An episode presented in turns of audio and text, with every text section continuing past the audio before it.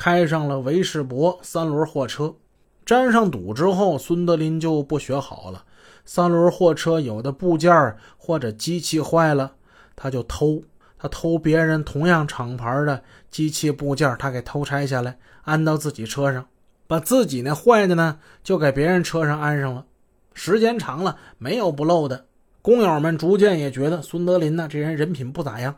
最糟糕的呢，是在东货场，孙德林这只狼呢，遇到了汪家里这只狈。这两个人呢，有同样的志趣，有同样的抱负。这长期厮混，惺惺相惜，二人成了一对密友。可以设想，倘若这两个人不遇到一起，那么后来的三八一系列惊世大案也不会发生。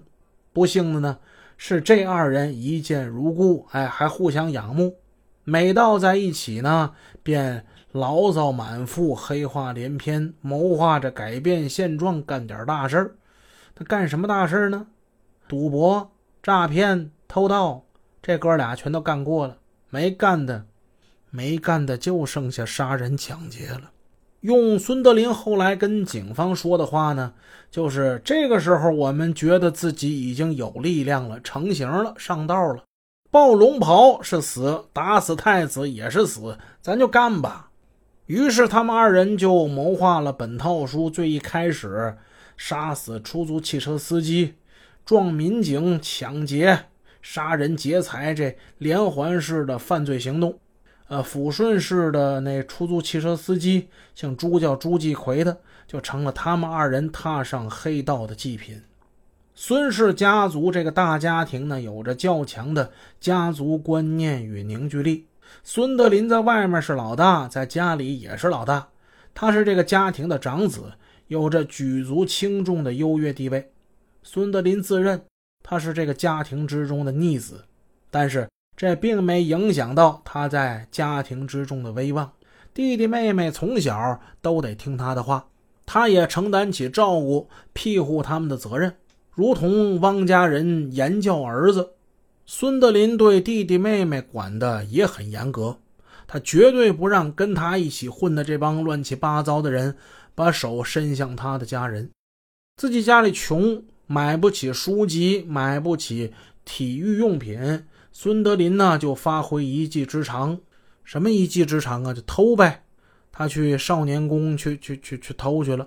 当然，他并不喜欢“偷”这个词儿啊，他觉得这个词呢很露骨。用他的话呢，就是拿啊，上少年宫去拿，拿回来送给弟弟妹妹。他看着弟弟妹妹们高兴的玩着他拿来的战利品，他感觉特别满足。后来跟随他一起走上犯罪道路的三弟孙德松，是不是从那个时候就受到他一些影响呢？相信这也很有可能啊。在家里家外一向是高傲自负的孙德林，在自己的婚姻问题上却遇到了麻烦。由于家庭纠纷，向来打打杀杀的孙德林把妻子痛打一顿。一时冲动之下，导致二人分手。